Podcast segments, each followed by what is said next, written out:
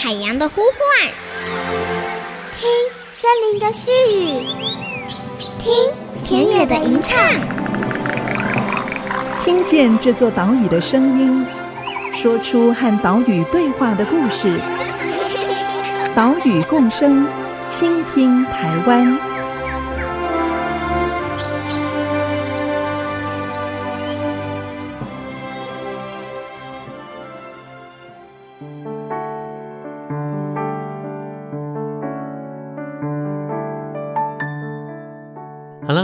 大家好，欢迎收听《岛屿共生，倾听台湾》，我是袁长杰。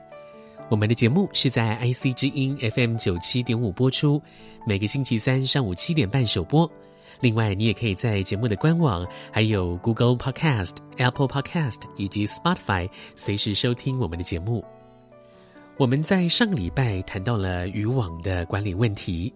目前，台湾针对渔具的管理可以分成刺网标示、遗失通报，还有废渔网回收这三个部分。当中，废渔网的回收，部分县市政府在渔港设立了废渔网回收区，用补贴的方式来收购废弃渔网，不只可以减少海废污染，同时渔工的眷属也有工作机会。他们帮渔网拆解、分类、水洗之后，再卖给后端回收再利用厂商。至于这一些回收之后的废弃渔网，可以变成哪一些我们的生活用品呢？这个问题，我们就要来请教塑胶工业技术发展中心。因为塑胶中心除了研究废弃渔具的回收再生，还成立了海废塑胶循环经济联盟。结合厂商，要创造海废产业的生态系。今天的节目，就让我们跟着塑胶中心永续策略组的蔡正修组长来看废弃渔网如何重生。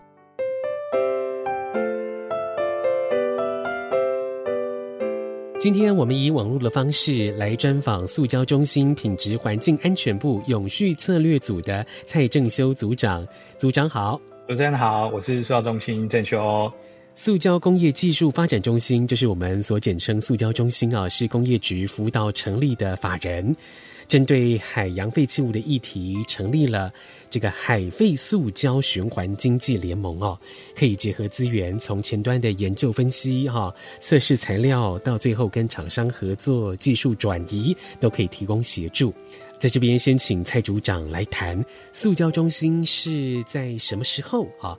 在什么契机之下开始投入海洋废弃物的回收再制议题？好的，谢谢主持人哈。塑胶中心成立于民国八十二年，当初是由经济部工业局以及塑胶的制品工会、跟原料工会，还有一些塑胶业界的先进共同出资设立的。那当初成立的宗旨其实就是要。协助我们国内的塑胶加工产业哦，去改善设备啊，提升生产技术或者是产品品质。再来也会合作开发新产品，推动一些国际合作交流，来增加整个产业的竞争力。那谈到海洋废弃物的回收再制，其实海洋废弃物的来源基本上可以区分为两种，一种是来自于陆地，就是我们人类生活过程当中所产生这些废弃物，因为不当处置哦，随着这个废水或者其他管道流入海洋当中。那另一部分就是在渔业以及海上活动所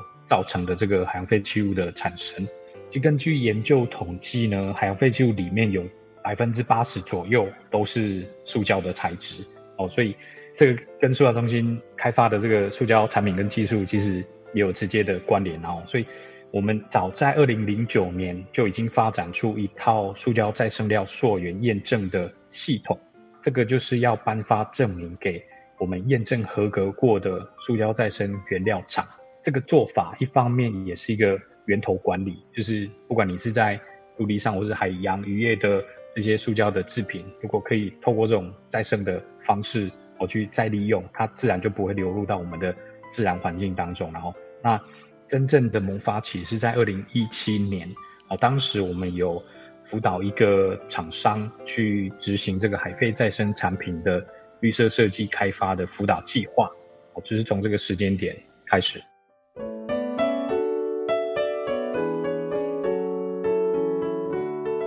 塑胶中心是在二零一七年开始进行废渔网再生专案，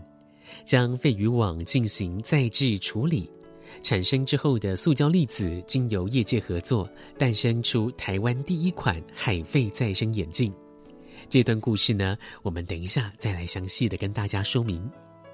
接着隔年，二零一八年，塑胶中心更进一步成立了海废塑胶循环经济联盟。我们请教蔡组长，这个海废联盟它的成立目标是什么？它是如何运作的？还有这个平台上现在有哪一些成员呢？这个海废塑胶循环经济联盟是由塑胶中心号召过去合作过的这些企业伙伴或是研究单位。一起自发性的去参与整个海废再生产品研究开发的运作。哦，那成立的时间是是在二零一八年的四月二十二日，当天其实就是世界地球日。那对我们来说也是一个重要的纪念点跟日期。哦，那我们简称海费联盟。哦，这个联盟其实我们并没有正式登记为一个社团组织或者是其他的法人团体这样。也没有制式的组织章程啊，或者是交会费、会员权利义务等等，其实都没有。所有成员的参与就是采用邀请制，所以基本上大家过去都有合作过的经验啊，所以都知道说彼此的理念相近，能力跟能耐在哪里。那这样子操作的原因，主要也是希望说我们把时间花费在实际的这种开发的讨论跟运作推动上，因为。大家都有本业，其实也都够忙的，所以我们善用这些时间，我放在比较务实的方面，就减少了一些行政处理啊、跟会务等等的时间花费的流程。好，那目前的海费联盟有效的成员有十二个，好，这是正式的成员。那这些成员也是当初我们创始的成员。那依照厂商的性质分类，我们大概可以分为五大类。第一个就是前端的回收处理，第二个就是。这些海废资源的再利用，或者是做成原料的。那第三个就是技术研究单位，像是塑料中心这边，哦，有改质的技术啊，或者是产业的趋势面的一些掌握这样。那第四个就是产品的实际开发跟制造，就是怎么把这些海废产品、海废的来源，或做成实际可销售产品的这些企业、这些单位。最后就是品牌跟市场行销的功能。那产品开发制造跟品牌行销这边哦，它有可能是重叠的啦，就是厂商他自己有自己的品牌，然后也可以开发制造这样子。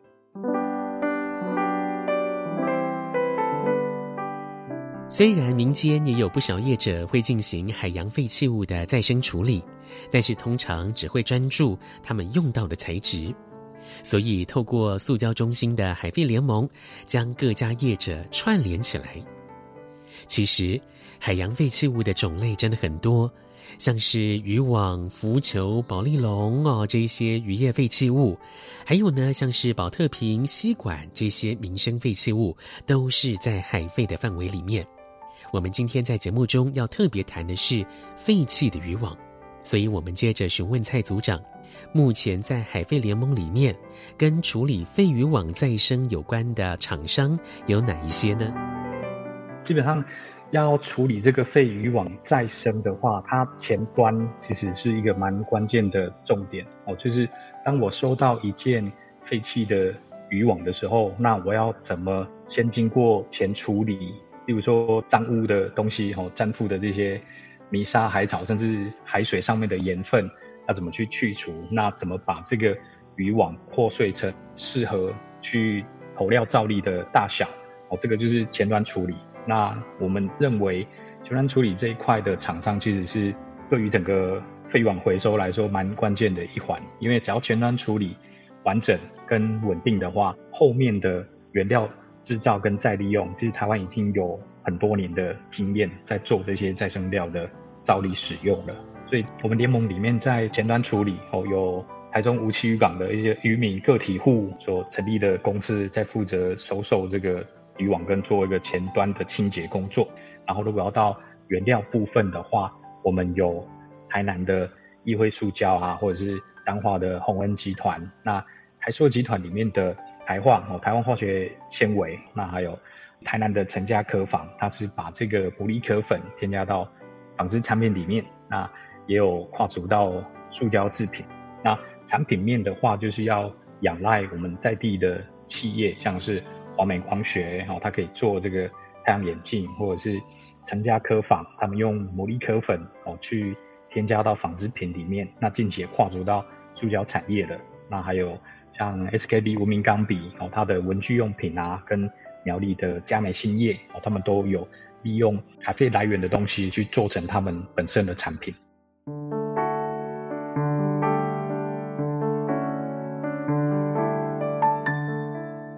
目前，海委会海保署有委托地方政府来试办废渔网材质分类回收奖励作业，希望能够逐步推广到全国。像是在去年底，就跟新北市渔业处还有淡水区渔会合作，在淡水第二渔港进行试办。在整个实际的执行上，哎，就遇到了一些困难要突破。包括一开始渔民回收的意愿不高，要一再的沟通跟宣传，好，还要加上主动的外出收购，才能在三个半月的计划期间回收到二十三公吨的渔网。另外，回收之后的前置处理也是蛮耗时耗工的，在经过了反复处理之后，技巧才会提升。这也呼应到刚刚蔡组长提到，废弃渔网的前端处理是一大重点。好，这个部分的内容，我们等一下回来节目继续告诉你。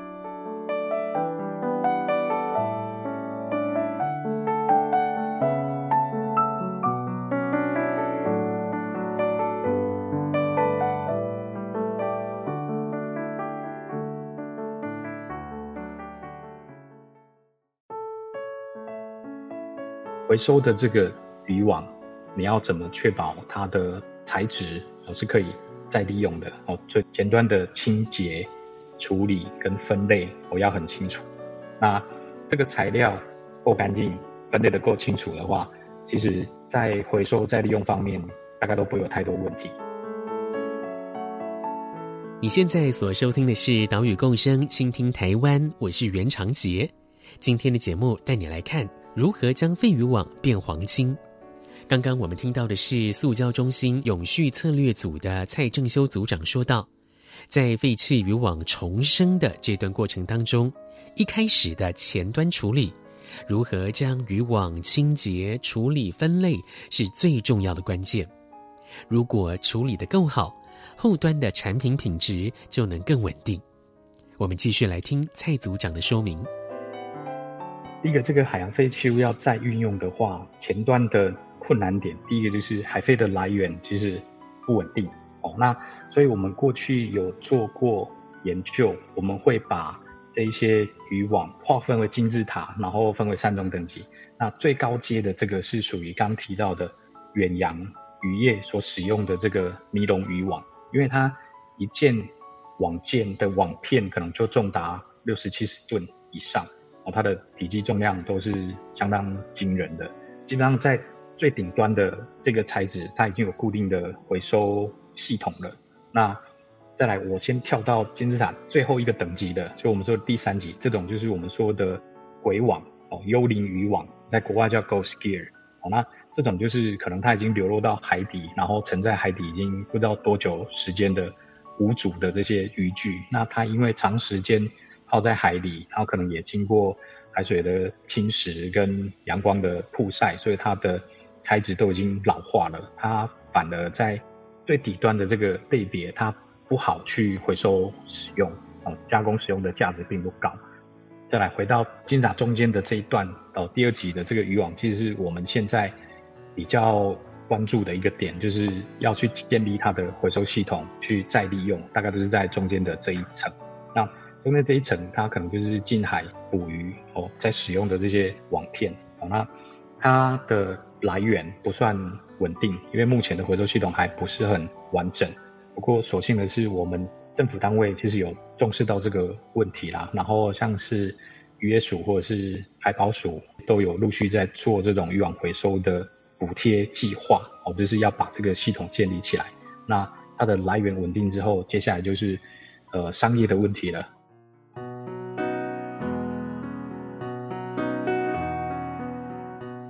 根据环保署的估算，国内废弃渔网的年产出量大概是两千三百公吨，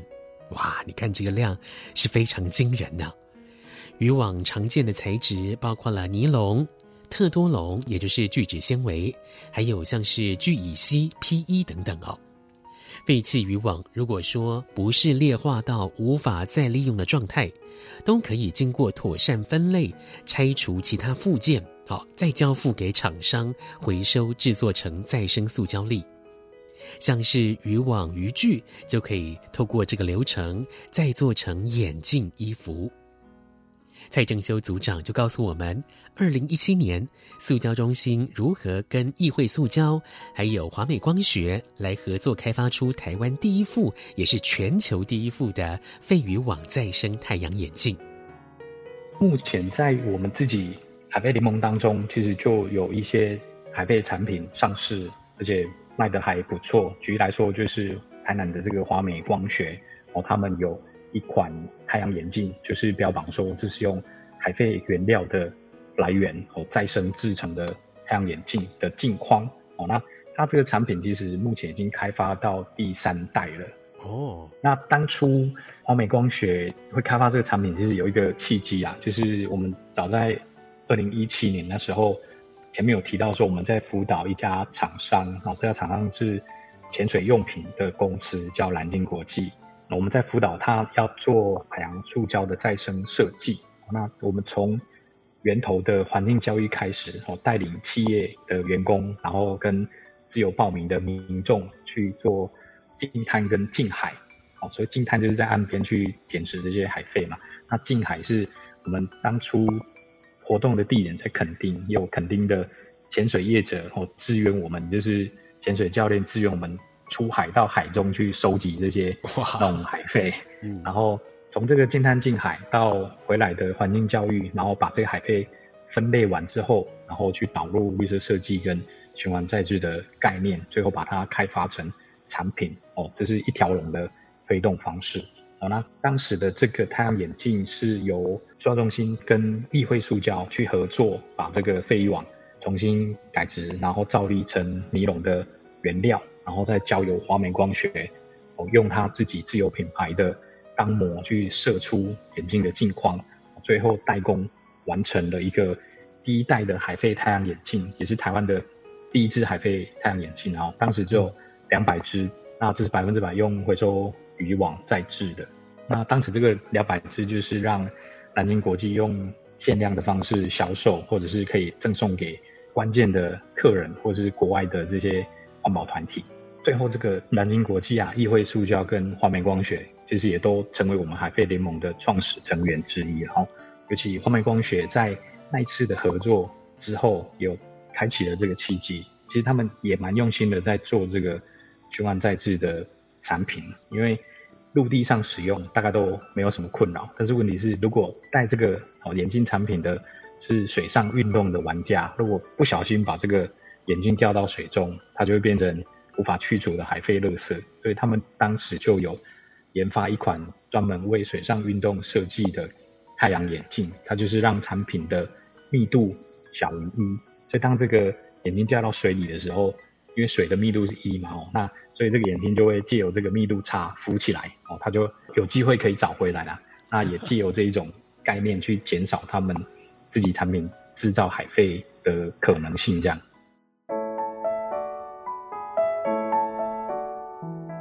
位于台南的议会塑胶，一开始回收远洋渔业使用的大型围网，来转换成塑胶原料。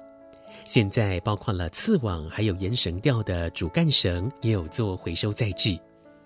至于华美光学，是专攻运动安全眼镜的 ODM 制造商。二零一七年，在塑胶中心的引荐之下，开始研究废弃渔网再利用。他们花了将近一年的时间研发，才终于制造出平滑的镜框。现在华美光学的再生眼镜主要是以外销市场为主，因为现在有越来越多国际服饰品牌、运动品牌都更重视所谓的 ESG。好，希望呢用海废塑胶来开发产品，制作过程当中也要减少碳排放，增加绿色能源的使用。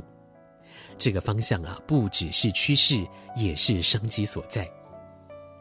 当然，我们也很好奇，塑胶中心针对废弃渔具回收再生的研发，有哪一些现在正在进行，或者是未来要进行的研发方向呢？其实除了前面提到的废渔具，最大宗的是这个渔网啊，尤其是渔网上面的网片哦。那但是其实在这个废渔具上面，除了渔网的网片以外，它还有浮球哦，就是要捕鱼的时候，它必须要有一些漂浮体在。那这个浮球有硬质的，就是比较坚硬的，像 ABS 或是 PP 的材质，那也有软质的，像是用 EVA 发泡的这种材质。好，那我们近期就是有在配合浮球的回收再制，就是针对前述的这个 ABS 的硬质的，或者是 EVA 的软质的浮球的材质去做研究开发了。那未来更进一步，也有针对养殖产业这边，像前面提到的牡蛎壳，牡蛎壳的运用，其实近几年已经蛮成熟了。包括我们联盟厂商刚有提过的时候，也已经在运用了。但是其实，在牡蛎养殖业，他们会用的蚵绳，哦，牡蛎壳的这个绳子。它其实也是尼龙的材质，跟我们的那个前面提到那个尼龙渔网是一样的材质，所以我们目前也在研究说，怎么把这个浮球哦跟牡蛎养殖的这个蚵绳哦做一个回收再利用的运用。除了太阳眼镜的镜框之外，像是铅笔盒、笔身、电脑包、折叠椅，啊，琳琅满目的产品都可以由废渔网、宝丽龙或者是牡蛎壳再生制作而成。如果说海洋废弃物要能够走上这条再生之路，那么政府就要细致的来建构整套的回收系统，渔民也要能够理解、认同这个理念，愿意将废弃渔网带回渔港。好，整个海废回收再生机制才能成功的运转，海洋废弃物的产生也才能够从源头就开始减少。岛屿共生，倾听台湾，我们下个礼拜再会喽，拜拜。